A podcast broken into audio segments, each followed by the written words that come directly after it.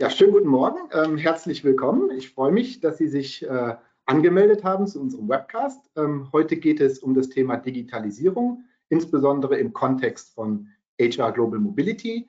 Mein Name ist Thomas Efgemann. Ich bin Partner bei der KPMG und verantwortlich für den Bereich GMS, Transformation und Technologie. Ähm, guten Morgen auch Matthias, äh, schön, dass du auch dabei bist. Ich sehe, heute bist du in München im Office, ähm, das kann man gut erkennen. Gestern warst du ja noch in deinem Keller mit den vielen Rohren. Äh, sieht äh, deutlich besser aus, muss ich sagen. Ähm, Matthias Wiemann ist bei uns äh, im Team verantwortlich für den Bereich Technologie. Ähm, Matthias ist vor drei Jahren circa zu uns gekommen, war früher bei Siemens beschäftigt ähm, und verantwortlich für Technologie, insbesondere im HR-Bereich ähm, Schwerpunkt war hier der Bereich Payroll, Global Mobility, aber auch insbesondere ähm, SAP Success Factors. Ähm, Matthias, hatte ich schon gesagt, ist Informatiker. Er hat auch dort promoviert, ist ein sogenannter Solution Architekt ähm, und hat auch am Hasso-Plattner äh, Institut in Potsdam ähm, Design Thinking studiert. Ähm, was den Matthias und mich ein bisschen miteinander verbindet, ist, dass wir beide eine SAP-Vergangenheit haben und nicht nur eine SAP-Vergangenheit. Wir waren auch am selben Standort im Silicon Valley in Palo Alto. Ähm, leider nicht zur gleichen Zeit, muss ich sagen, denn mit Matthias macht es jede Menge Spaß. Ich hätte dich ganz gerne auch schon früher kennengelernt. Ähm, Matthias, danke auch, dass du dir die Zeit nimmst, ähm, einige Fragen äh, zu beantworten, die wir uns ausgedacht haben. Ähm, vielleicht kommen ja auch noch Fragen im Chat, sehr gerne, dann würden wir darauf auch eingehen und dass du die Expertise mit uns teilst. Dann würde ich vorschlagen, fangen wir direkt an. Ähm, Thema Digitalisierung, ähm, das nutzt ja eigentlich jeder ständig, jeden Tag, ob das in der Politik ist, ob das im Unternehmensumfeld ist. Ähm, gefühlt ist jeder ein Digitalisierungsexperte, ähm, fast so wie bei der Fußballnationalmannschaft. Äh, nur, dass man im Moment über Digitalisierung lieber spricht als über die Fußballnationalmannschaft. Aber vielleicht mal die erste Frage an dich, Matthias. Ähm, was bedeutet denn Digitalisierung eigentlich für dich? Was verstehst du darunter? Genau. Auch nochmal guten Morgen von meiner Seite. Genau, Digitalisierung. Äh, Digitalisierung ist technisch betrachtet jetzt erst einmal die äh, Speicherung von Daten in elektronischer Form. Äh, das können beliebige Daten sein, angefangen mit Formulardaten, Dokumenten oder auch Ko Kommunikation und noch viel, vieles mehr. Und wenn wir eben diese Daten digital erfassen in Datenbanken, in Tools, dann ergeben sich unheimliche Möglichkeiten, was wir mit diesen Daten letztendlich auch machen können. Dann öffnet sich das gesamte Feld der Automatisierung. Das heißt, dann, wenn es eben digital ist, kann es der Computer weiterverarbeiten. Das heißt, wir können dann äh, Use Cases äh, uns überlegen, sowas wie zum Beispiel, wie ich erfasse Daten über Formulare. Ich habe ein Dokumententemplate und der Computer kann automatisiert während des Prozesses äh, Dokumente drücken, äh, drucken. Also du, du, meinst jetzt zum Beispiel jetzt mal im HR-Umfeld gesprochen, ähm, ich könnte mir einen Arbeitsvertrag im Recruiting-Bereich ähm, automatisch ausfüllen lassen. Ähm, das wird, wird, natürlich unheimlich viel Zeit äh, sparen. Ist das das, was du meinst? Ganz genau. Das ist dann äh, wirklich äh, heute schon machbar. Das ist dann auch der Anfang. Aber wir können sogar noch weiterdenken. Wir können gesamte Prozesse automatisieren. Also wenn wir zum Beispiel an den Assignment Management äh, Prozess denken, da geht es ja auch mal sehr viel um Kosten, wer die Kosten trägt. Wir müssen die Kosten äh, auch genehmigen lassen. Und äh, wenn wir uns mal den Genehmigungsworkflow zum Beispiel anschauen, dann haben wir verschiedene Genehmiger, die zum Beispiel in einer Sequenz genehmigen müssen. Heute ist es so, dass der Global Mobility Consultant, dass der eben hier der Mittler in der Mitte ist, der muss auf die verschiedenen äh, Kontakte zugehen. Er muss dann vielleicht auch wieder erinnern, wenn nach bestimmten Tagen jetzt äh, keine Reaktion kam, muss eskalieren, muss, wenn die ähm, wenn das Approval eingetroffen ist, dann den nächsten ansprechen. All das lässt sich automatisieren, so dass am Ende äh, in diesem Prozess zum Beispiel der Global Mobility Consultant gar nichts mehr tun muss. Passiert alles automatisch. Wow, das ist, das ist spannend. Ähm, jetzt weiß ich selber aus meiner eigenen Erfahrung schon ein bisschen äh, ein paar Jahre her. Ähm, wesentlicher oder sehr aufwendiger Prozess ist ja insbesondere die Erstellung der Cost Estimation, des Balance Sheets, des Compensation Sheets und dann aber natürlich auch die verschiedenen Updates.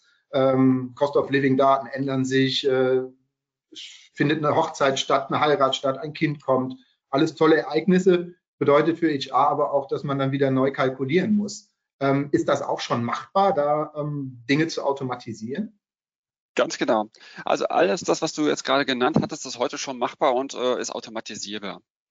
Wir haben sogar ein Tool dafür äh, bei der KPMG, das nennt sich LinkGo. äh, mit dem wir genau das eben bei verschiedenen Kunden schon ausgerollt haben und wo wir die Prozesse weitestgehend dann auch äh, automatisieren. Das Tolle ist aber, dass es äh, eigentlich nicht nur ein Tool äh, bei uns gibt, sondern dass wir auch die ganzen Experten auch noch im Haus haben. Also gerade du hast es angesprochen, wir müssen äh, eine Cost Calculation machen, da, spring, äh, da springen dann wieder Steuerthemen mit rein. Da haben wir die ganzen Steuerexperten bei uns im Haus. Wenn es um die Arbeitsverträge geht, wir haben die Arbeitsrechtler mit im Haus und noch ganz viele andere Juristen, die uns zu verschiedenen Fragestellungen eben äh, beraten können. Oder wenn wir auch weiter gucken, wie rolle ich das Tool aus? Wie mache ich eine Transformation in der HR-Abteilung? Auch hier haben wir Transformation-Spezialisten. Alles das eben aus einer Hand, so dass wir auch äh, ja, rundum das Bild eben abdecken können. Das ist prima. Jetzt haben wir schon gehört, ähm, Automatisierung hast du gesagt, da geht schon relativ viel. Aber es sind ja auch innerhalb der Digitalisierung kommen ja immer so ein paar Trendthemen hoch. Ähm, also was jetzt gerade, ich würde mal sagen, für mich persönlich so der, der größte Hype ist, den ich wahrnehme, aber viel wichtiger ist, was du darüber denkst. Ähm, Thema ChatGPT ähm, in aller Munde, ähm, aber auch vor nicht ganz allzu langer Zeit das Thema Blockchain, das Thema Metaverse äh, mit, mit Zuckerberg vor ein paar Jahren. Ähm, wie sind denn da deine Erfahrungen? Spielt das schon eine Rolle im, im Corporate-Umfeld und wie konkret ist das vielleicht auch im Kontext von HR, Global Mobility? Kann man das schon nutzen? Genau. Äh, wie du schon sagtest, das sind wirklich große Hype-Themen. Und ähm, gerade wo ich das Wort auch Hype sage, es gibt äh, einen Graphen, der das ganz schön beschreibt, wie äh, wie weit wir das schon einsetzen können. Da haben wir auch eine Folie mitgebracht. Äh, diese Folie, die zeigt den Hype-Cycle. Äh, hier auf dieser Folie sehen wir ähm, den üblichen Verlauf ähm, einer solchen ähm, ja, einer solchen neuen äh, Innovation. Das fängt ganz links an damit, äh, da ist die Technologie noch nicht so reif, das ist ganz früh äh, und das ist noch nicht so äh, bekannt im Markt. Dann äh, trifft die treffen ersten Use Cases wirklich äh, auf Erfolg, wie jetzt zum Beispiel mit ChatGPT, mit dem Metaverse, Blockchain und so weiter. Das ist ein, überall in den Medien, da ist ein richtig regelrechter Hype darum. Und wenn es dann aber darum geht, die wirklich weit in die Masse auszurollen, dann wird häufig dann nochmal festgestellt, ach, so wirklich für die breite Masse sind die Technologien vielleicht doch noch nicht geeignet. Da braucht man noch ein bisschen Zeit, um die technologisch einfach nochmal reifer zu machen. Und dann geht es nochmal runter, diese Sichtbarkeit im Markt. Das ist dann sozusagen das, das Tal der Tränen. Und wenn man das eben durch, wenn man das durchlaufen hat, dann hat man die Technik eben so weit gebracht, dass man es auch in der breiten Masse in den unterschiedlichsten Anwendungsfällen auch ausrollen kann. Du hast gerade eben ChatGPT, Metaverse und Blockchain genannt. Ähm, das sind wirklich gerade die drei Themen, die bei uns groß in den Medien waren. Und äh, da wollen wir jetzt auch mal genauer reinschauen. Äh, nehmen wir uns mal am Anfang mal ChatGPT her. ChatGPT gehört zu der Klasse der generativen AIs, also äh, künstliche Intelligenzen, die Content erschaffen. Ähm, wir kennen ChatGPT vom Chatten her, also da werden Antworten automatisch generiert zu unterschiedlichsten Fragen, aber das kann auch noch viel mehr. Wir können äh, auch Bilder generieren. Das ist ja auch schon relativ häufig in den Medien gewesen, dass wir künstliche Bilder generieren können, äh, die dann irgendwelche fiktiven Szenarien eben darstellen. Aber wenn man jetzt noch einen Schritt weiter geht, dann kann man diese generativen AIs auch in Prozesse integrieren. Und diese können dann dort unterschiedlichste Prozessketten ähm, dann auch wirklich selbstständig abarbeiten. Was würde dir denn da zum Beispiel einfallen, Thomas, im Global Mobility Umfeld? Puh, einiges. Ähm, also erstmal ist, ist finde ich bei ChatGPT interessant, dass, dass ich persönlich finde, dass es schon in unser Day-to-Day-Tagesgeschäft Einzug äh, ge gefunden hat, zumindest in einigen Bereichen. Ähm, konkrete Anwendungsfälle ist, äh, wenn wir zum Beispiel eine Anfrage bekommen, ähm, kann man Workation machen in einem gewissen Land? Ähm, äh, wie sind die Arbeitsgenehmigungsbedingungen in äh, Indien, in, in, in, China? Wie lange dauert das? Ähm, wenn man diese Fragen an ChatGPT stellt, bekommt man eigentlich schon eine recht gute, aufbereitete Antwort.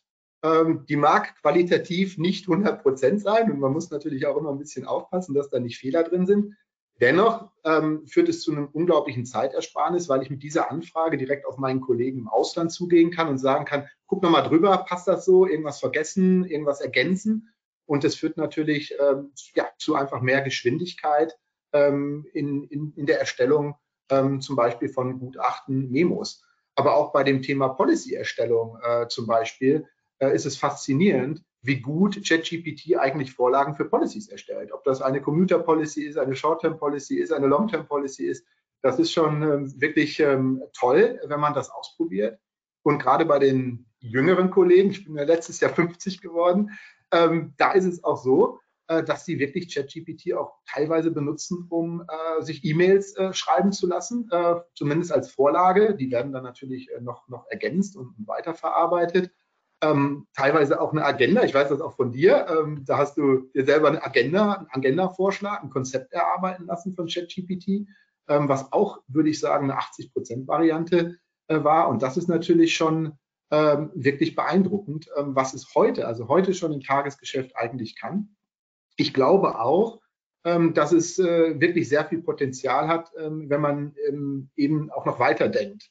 Äh, was ich mir zum Beispiel vorstellen könnte, im Moment, zumindest meine Wahrnehmung, ist es häufig so, dass der Entsendete oder der Mitarbeiter, der vielleicht Workation haben möchte, der meldet sich bei HR, gibt den Sachverhalt und dann übernimmt HR und kümmert sich praktisch. HR prüft, welche Policy findet Anwendung, was kostet es, äh, was muss getan werden, wie lange dauert, äh, ähm, ist die Zeitplanung und so weiter und so fort. Und hier kann ich mir sehr gut vorstellen, dass nicht in allzu langer Zeit ähm, der Mitarbeiter eventuell auf eine Funktionalität wie ChatGPT zugeht ähm, und sagt, ähm, was er sich vorstellt, über was er nachdenkt ähm, und dann eben ChatGPT eigenständig ähm, entscheidet, ähm, hier ist es eben Policy Typ A. Mit Policy Typ A bedeutet es, ich brauche diese und folgende Informationen, ich brauche diese Services, ich brauche diese Mitigation Steps, A1, Posted Worker Registrierung. Ähm, und das sind natürlich wirklich äh, spannende Anwendungsbereiche, die ich mir sehr gut äh, in Zukunft ähm, vorstellen kann. Ähm, Vielleicht auch noch weiter gedacht, dann sind wir aber noch mal einen Schritt weiter in dem Bereich Relocation. Das gehört ja auch zu Mobility dazu. Es geht ja nicht nur um Compliance. Da kann ich mir auch vorstellen, dass ChatGPT ähm, anfängt, eigenständig äh, Hotels, äh, Temporary Living Apartments auszusuchen, vielleicht sogar Flüge zu buchen. Ähm, und das sind natürlich auch enorm spannende Themen. Ähm, jetzt habe ich dir gesagt, Anwendungsbereich, wir nutzen es schon, ist auch spannend. Meine Kinder auch, die nutzen es auch, ähm, dürfen es nicht immer in der Schule, aber die nutzen es auch. Ähm, aber wie siehst du das denn, von den, insbesondere von den anderen Beispielen? Wie weit sind wir denn davon entfernt? Ist das auch wieder ein Hype, der, ja, der dann abflacht oder bist du da ähm, ja, mehr confident, genau. dass sich da was tut? Genau, ich denke, da sind wir schon relativ weit, aber du hast auch immer wieder durchklingen lassen, äh, es ist nur eine Vorlage, wir müssen doch nochmal drüber schauen. Ich denke genau, ähm, da wird sich unser Job ein bisschen verändern, vielleicht auch in gewisser Weise, dass wir, früher haben wir alles selbst erstellt, wir waren die Hersteller, die Content Creator sozusagen. In der Zukunft werden wir eher dann in diese Position gehen, dass wir überprüfen, dass wir sagen, ChatGPT, bitte generiere mir eine bestimmte Sache. Ich muss dennoch immer noch der Experte sein, um erst einmal zu prüfen, stimmt das denn eigentlich, was er da gemacht hat? Macht das am Ende Sinn? Trifft es auch wirklich die, genau die Anfrage äh, oder den Anwendungszweck, für den ich das jetzt äh, generiert habe? Und wenn wir nochmal in die Medien schauen, dann haben wir ja auch häufig diese Diskussion gesehen, dass es heißt, ja, ChatGPT erfindet irgendwelche Fakten und daher sind die äh, äh, Ergebnisse eigentlich nicht wirklich äh, weiter zu verwenden. Das stimmt. Äh, aber auf der anderen Seite gibt es auch wieder Regler, äh, die hier, sagen wir mal, die Kreativität von ChatGPT auch wieder einschränken. Also in der Technik nennt man das Temperature. Äh, die kann man regeln, so dass man sagt, wie stark er sich wirklich an die Quellen halten soll oder wie kreativ er auch sein soll. Und wir haben ja auch unterschiedliche Aufgaben. Wenn ich jetzt zum Beispiel, du hattest es schon angesprochen, ich habe mal für einen Workshop eine Agenda vorgenerieren lassen. Da ist natürlich wieder mehr Kreativität gefragt wohingegen dann, wenn ich vielleicht ein Gutachten zu einer äh, bestimmten Fallkonstellation haben möchte, da möchte ich doch dann weniger Kreativität, aber doch mehr Faktenbezug äh, mit einfließen lassen. Also das ist so ein Kriterium, äh, wo wir noch aufpassen müssen, was aber ein Stück weit kontrollierbar ist. Und das zweite Thema, äh, wo wir dran arbeiten müssen, ist noch, äh, auf welchen Daten arbeitet eigentlich ChatGPT? Wir haben auch schon gehört, dass die Daten, äh, auf denen ChatGPT arbeitet, jetzt nicht immer die neuesten sind. Also gerade wenn wir im Web unterwegs sind, dann äh, sind das Daten bis 21, bis 22. Äh, also die allerneuesten Daten, die letzten politischen Ereignisse oder was auch immer, die letzten mhm. Gesetze sind meistens nicht in ChatGPT vorhanden. Da muss ich vorsichtig sein, ob eigentlich das, was mir ChatGPT zurückliefert, auch wirklich aktuell ist. Äh, außerdem äh, sind das öffentlich verfügbare Daten. Und wenn ich jetzt gerade im Corporate-Umfeld bin, habe ich ja häufig dann Daten, die jetzt äh, eine ganz bestimmte Policy betreffen oder ich habe firmenbezogene Daten oder vielleicht auch Mitarbeiterdaten. Wenn ich sage, der Mitarbeiter XY, ähm, wie sieht es eigentlich aus? Was ist da das beste äh, Kompensationspaket für ihn? Dann brauche ich ja ganz spezifische Daten, die ich im Internet äh, nicht finden kann. Das heißt, ich muss irgendwie eine Möglichkeit haben, Firmen oder vielleicht auch personenspezifische Daten noch mit einfließen zu lassen, so dass die Ergebnisse am Ende dann auch passgenau sind. Okay, verstehe. Also Qualität ist immer noch ein, ist immer noch ein Problem. Die, die Verfügbarkeit der Daten oder die, die richtigen Daten, die akkuraten Daten zur richtigen Zeit zu haben. Aber wie geht ihr ITler in Anführungszeichen denn damit jetzt um, dieses, äh, diese Herausforderung ähm, anzugehen und zu lösen, dass, dass zum Schluss die Daten, die da drin sind, wirklich ja, so qualitativ hochwertig sind, ähm, dass man das Ergebnis vielleicht ähm, ja, nutzen kann? Genau. Ähm, die Temperature, die ich gerade angesprochen habe, also die, das Level an Kreativität, das könnte man zum Beispiel direkt einstellen. Also wir haben im KPMG intern auch einen Chatbot, wo man am Anfang eingeben kann, wie kreativ soll denn dieser sein. Ansonsten, wenn es um die äh, zusätzlichen Daten geht, da haben große Anbieter wie Microsoft, Google oder Amazon auch eigene Clouds, eigene Lösungen bereits äh, zur Verfügung gestellt, wo ich meine firmenbezogenen Daten hochladen kann, also ganze Dokumente, SharePoints und alles hochladen kann, so dass sich ChatGPT das Wissen aneignen kann. Gleichzeitig sind aber diese Daten wirklich gekapselt, also die sind für niemanden anderes verfügbar, äh, sondern bleiben innerhalb der Firma. Und äh, somit kann ich eben ein Framework aufbauen, so dass ich trotzdem äh, im Kontext der Firma eben äh, ChatGPT verwenden kann. Wow, das, das hört sich prima an. Also dann haben wir schon einiges über ChatGPT gelernt. Ähm, wir nutzen es ja auch schon. Das heißt, es gibt sogar schon konkrete Anwendungsbereiche dafür, auch wenn sie vielleicht noch nicht äh, vollständig äh, autonom, wie beim Autofahren, äh, Entscheidungen dann final treffen, weil die Qualität noch nicht stimmt. Aber was du gesagt hast, macht mich doch zuversichtlich, äh, wenn man insbesondere die Daten dann im Unternehmensumfeld oder mit qualifizierten Providern ähm, dann eben auch ähm, hochwertig überprüft und, und in einen äh, Kontext stellt, ähm, dass man da eventuell dieses Problem irgendwann auch lösen kann. Aber ich habe auch mitgenommen, etwas gedulden müssen wir uns schon noch. Das kommt nicht gleich morgen, aber wir werden sehen, wann es dann soweit ist. Vielleicht ganz kurz zu einem anderen Thema. Ähm, Blockchain, das war ja auch oder ist in einigen Bereichen noch ein Hype. Wie siehst du das Thema Blockchain, auch in Bezug auf Mobility? Genau. Also Blockchain ähm, ist äh, ein Thema, was wir hauptsächlich eben aus der digitalen Währung kennen, also was wie Bitcoin. Und da hat es auch einen wirklich sehr guten Anwendungsfall. Also was macht Bitcoin eigentlich so speziell?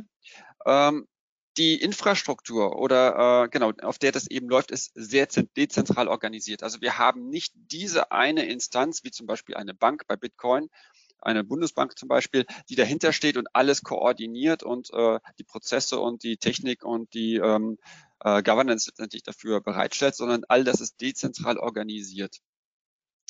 Mhm. Ähm, die Blockchain ist an sich ein sehr technisches Kriterium, äh, Thema, äh, ein sehr spezieller Use Case. Und wenn ich jetzt auf Global Mobility gucke, dann sehe ich diesen Use Case eher untergeordnet. Also bei Global Mobility haben wir doch meistens die Global Mobility Abteilung, die ist der äh, Process Owner, die hat die Governance über die Tools, über die Daten, äh, die ist auch eine vertrauenswürdige Instanz. Äh, von daher äh, benötigen wir weniger diesen dezentralen Ansatz. Da sehe ich jetzt aktuell ähm, weniger Use Cases äh, für den Global Mobility Kontext, soll nicht heißen, dass es keine gibt. Es gibt ja sowas wie offene CVs, die man über Bitcoins macht, äh, nicht Bitcoins, aber ähm, Blockchains macht. Aber jetzt wirklich für den Core Global Mobility Anwendungsfall sehe ich hier weniger, äh, weniger Use Cases. Also da kann ich auch nur sagen, aus meiner eigenen Erfahrung, also ich habe die Blockchain in dem Sinne noch nie genutzt. Ähm, Im Day-to-Day, -Day, ähm, kenne auch von den Peers äh, niemanden, der wirklich die Blockchain im Global Mobility äh, Abteilung im Servicebereich in irgendeiner Form ähm, erfolgreich eingesetzt hat mit, mit einem wirklichen Value-Add. Und es ist auch durchaus nachvollziehbar, was du sagst. Ich meine, wir befinden uns ja wirklich in, in Global Mobility in einem geschützten Bereich. Das sind meistens die Unternehmensdaten, die Mitarbeiterdaten, die Policy und Prozesse ähm, werden ja auch durch eine Governance praktisch vorgegeben und, und, und streng ausgeübt. Und da ist es natürlich wirklich so, wie du sagst, dass, dass Blockchain-Technologie in dem Bereich eigentlich gar nicht so, so diesen, diesen Mehrwert bringt. Ähm, anderes Thema, Metaverse. Das ist ja so etwas, wo ich ja, ähm, das finde ich ja fantastisch, da beschäftige ich mich privat auch immer wieder mit, ähm, finde diese Vorstellung äh, wirklich toll und sehe das auch ähm, wirklich bei meinen Kindern ähm, sehr intensiv, wie die es schaffen, äh, als sie Austauschschule hatten, äh, Kontakt zu halten äh, in Communities und in ja, virtuellen äh, Social ähm, Media Landschaften. Ähm, das finde ich wirklich äh, beeindruckend ähm, und kann mir deswegen sehr gut vorstellen, dass das doch etwas ist, was äh, Global Mobility eventuell deutlich nach vorne bringt. Aber vielleicht hier mal ähm, die Frage an dich, was verstehst du eigentlich unter Metaverse? Was, was, was ist das für dich und, und wie siehst du das? Mhm. Genau, also Metaverse ist ja ein Begriff, der wirklich sehr, sehr schwammig verwendet wird, wie du schon sagtest. Das äh, geht wirklich los von einer einfachen 3D-Welt, wo ich ein 3D-Video meinetwegen habe von einem Hausrundgang, wenn ich jetzt bei einem äh, Relocation-Provider bin, wo ich mir ansehen möchte, wie diese Wohnung eben aussieht von innen. Das könnte man bereits als Metaverse bezeichnen. Geht ein bisschen zu einem ganz anderen Extrem, wo ich wirklich eine, ein riesiges Universum habe, nicht nur, wo ein, äh, ein Unternehmen drin äh, sich ähm, ja präsentiert, sondern was quasi ein Marktplatz ist. Ich habe ganz, ganz viele Unternehmen. Ich äh, interagiere in dieser virtuellen Welt, sie sind meistens auch in 3D. Ich habe Avatare, die sind heute noch eher Comic-like, vielleicht in der Zukunft sogar mal wirklich realistisch, dass es wirklich äh, ich bin mit meinem Gesicht, mit meinen Gesichtszügen und so weiter, äh, dass ich wirklich in dieser zweiten Welt denn da äh, rumlaufe und da wie in der echten Welt quasi interagiere. Ähm, also das, wie gesagt, sehr, sehr schwammig. Ähm, aber was am Ende eigentlich immer rauskommt, ist, dass wir eben eine 3D-Welt haben und äh, dass wir auch irgendeine geartete Art von Avataren haben. Ähm, wenn wir das jetzt mal anschauen im Global Mobility Kontext, ähm, dann sind wir ja in einem Corporate Kontext und äh, da müssen wir jetzt schauen, äh, wo macht das wirklich Sinn? Was heißt Sinn? Das heißt, wir meistens müssen wir ja irgendwie einen äh, Metaverse investieren und haben dann am Ende irgendwie einen Benefit daraus. Ähm, bei Metaverse, also gerade in diesen 3D-Welten, habe ich immer eine hohe Eingangsbarriere, einfach weil ich auch sehr viel Hardware eben benötige, um erstmal in diese Welt eintauchen zu können. Also am, an, es fängt damit an, dass ich ein äh, virtuelles, äh, ein VR-Headset äh, brauche, um diese 3D-Welten wirklich wahrnehmen zu können. Da bin ich schon bestimmt mal bei 1500 Euro pro Person, um eben so ein Headset zu bekommen. Dann brauche ich noch Controller, um mich in der Welt äh, äh, bewegen zu können, um zu interagieren mit Objekten, die in dieser Welt sind. Dann brauche ich einen leistungsstarken PC, dass diese Welt auch äh, ordentlich gerendert wird, dass sie nicht zu verpixelt ist. Äh, eventuell will ich sogar ein Feedback aus der Welt haben, also irgendwelche Haptikgeräte, Handschuhe, die dann einen Druck äh, mir wieder als Sensor zurückgeben. Also da gibt es viele, viele Hardware-Dinge, die man berücksichtigen muss. Und so ist man schnell mal bei ein paar tausend Euro pro Arbeitsplatz, äh, die man da ausgeben kann. Und dann stellt man natürlich auch die Frage, wenn ich so viel investieren muss in den Arbeitsplatz, äh, was ist denn der Mehrwert, den ich da zurückbekomme? Und da äh, müssen wir jetzt, denke ich, wirklich mal reingucken in die Use Cases. Was macht denn wirklich Sinn? Wo habe ich am Ende wirklich ähm, ein Benefit daraus? Ähm, wenn ich jetzt äh, deine Beispiele, die du vorhin genannt hattest, äh, ich äh, möchte vielleicht schon mal eine, eine Wohnung mir anschauen, das kann ich auch mit einem 3D-Video machen, ähm, wo ich vielleicht nur ein Headset brauche, aber dann weniger die Controller oder so. Oder einfach nur erstmal eine 2D-Rundgang. Oder wenn ich mit äh, schon mal meine zukünftige Abteilung kennenlernen möchte, dann kann ich das auch über Teams und Kameras machen. Da muss man gucken, wie viel Mehrwert bietet dann der 3D-Faktor. Prima, ja, das sind, das sind alles gute Beispiele. Also, was ich jetzt so ein bisschen mitgenommen habe und daraus gelernt habe, ist, dass ich den Begriff Metaverse wahrscheinlich auch sehr schwammig benutzt habe. Äh, für mich war das eben auch die, ja, alles, was irgendwie so dazugehört. Eben wie du gerade gesagt hast, die virtuelle Tour, äh, Tour die 3D-Tour. Ähm, da finde ich auch wirklich toll, was da Relocation-Provider-Firmen insbesondere gemacht haben. Ähm, es geht ja nicht nur um das Thema Temporary Living, dass ich mir schon mal anschauen kann, wie die Wohnung ist, sondern ich kann mir die Umgebung anschauen. Ich kann mir anschauen, äh, wo sind Ärzte, wo sind äh, Schulen, ähm, und was ich auch sehr spannend finde, das habe ich jetzt bei einigen Unternehmen schon gesehen, ist noch nicht die Menge, ähm, wirklich auch mir das Office äh, virtuell anzuschauen und auch schon in Kontakt zu treten äh, mit dem ein oder anderen äh, Kollegen, um einfach mich da ähm, virtuell schon mal auszutauschen, schon mal eine Community zu gründen. Das habe ich nicht nur ähm, gesehen, ähm, gehört im Bereich Global Mobility, sondern auch eine interessante Sache im Thema Recruiting, also Talent Acquisition, äh, dass man da auch schon mal äh, virtuell ähm, eine, eine, Erfahrung sammeln kann. Ja, wie tickt denn das Unternehmen? Ich kann mir das Gebäude anschauen, ich kann mir vielleicht äh, Policies äh, anschauen, ähm, Benefits, Rahmenbedingungen, aber ich kann auch schon mal in geschützten Bereichen mit Kollegen, die sind mit Sicherheit bestimmt ausgewählt worden von den Unternehmen, ähm, in Kontakt treten ähm, und kann so das Unternehmen kennenlernen. Das finde ich äh, wirklich einen interessanten Anwendungsbereich. Habe von dir aber klar verstanden, das ist jetzt nicht unbedingt das Metaverse alles, das sind Komponenten. Ähm, und ja, ob wir jetzt alle mit Avataren rumlaufen, da ist wahrscheinlich, äh, da ist wahrscheinlich die Hürde doch noch ein bisschen größer. Ähm, vielleicht ähm, Genau, wo wir auch gerade von Hürde, äh, genau. Wie, ja. ja.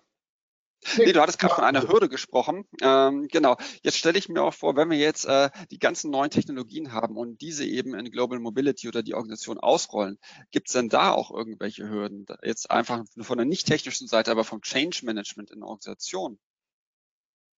Absolut. Also ähm, viele von Ihnen äh, kennen wahrscheinlich den Spruch, ein, ein analoger nicht so guter Prozess. Ich übersetze das mal im Rahmen eines Webcasts. Wir werden ja aufgenommen, ähm, etwas harmloser. Ähm, ein, ein analoger, nicht so guter Prozess ist in der digitalen Welt ein nicht so guter digitaler Prozess. Das ist ja so ein, so ein Beispiel, was häufig benutzt wird.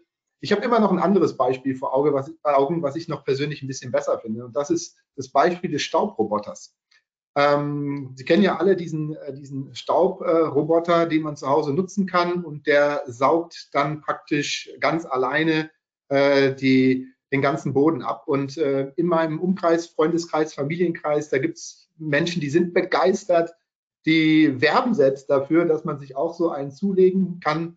Und es gibt eben auch andere, äh, die machen andere Erfahrungen. Und äh, wenn ich mir diesen Freundeskreis anschaue, dann sehe ich immer, da, wo dieser Staubroboter super funktioniert, das sind Haushalte, die gut aufgeräumt sind, die gut strukturiert sind. Da stehen keine Stühle im Weg, da stehen keine Schuhe im Weg. Und äh, das Haus war schon mal in Order. Ähm, bei uns ist das Haus auch in Order, aber wenn ich jetzt mal in die Kinderzimmer gehe, äh, zum Beispiel, dann würde sich ein Staubsaugerroboter sehr schwer tun, denn er würde fast praktisch gar nicht durchkommen. Ähm, das Nicht-Durchkommen ist aber nur ein Problem. Die Wahrscheinlichkeit, dass der Staubsauger zerstört werden würde innerhalb von drei, vier Wochen, weil irgendetwas auf den Staubsaugerroboter fallen würde, ähm, ist sehr hoch.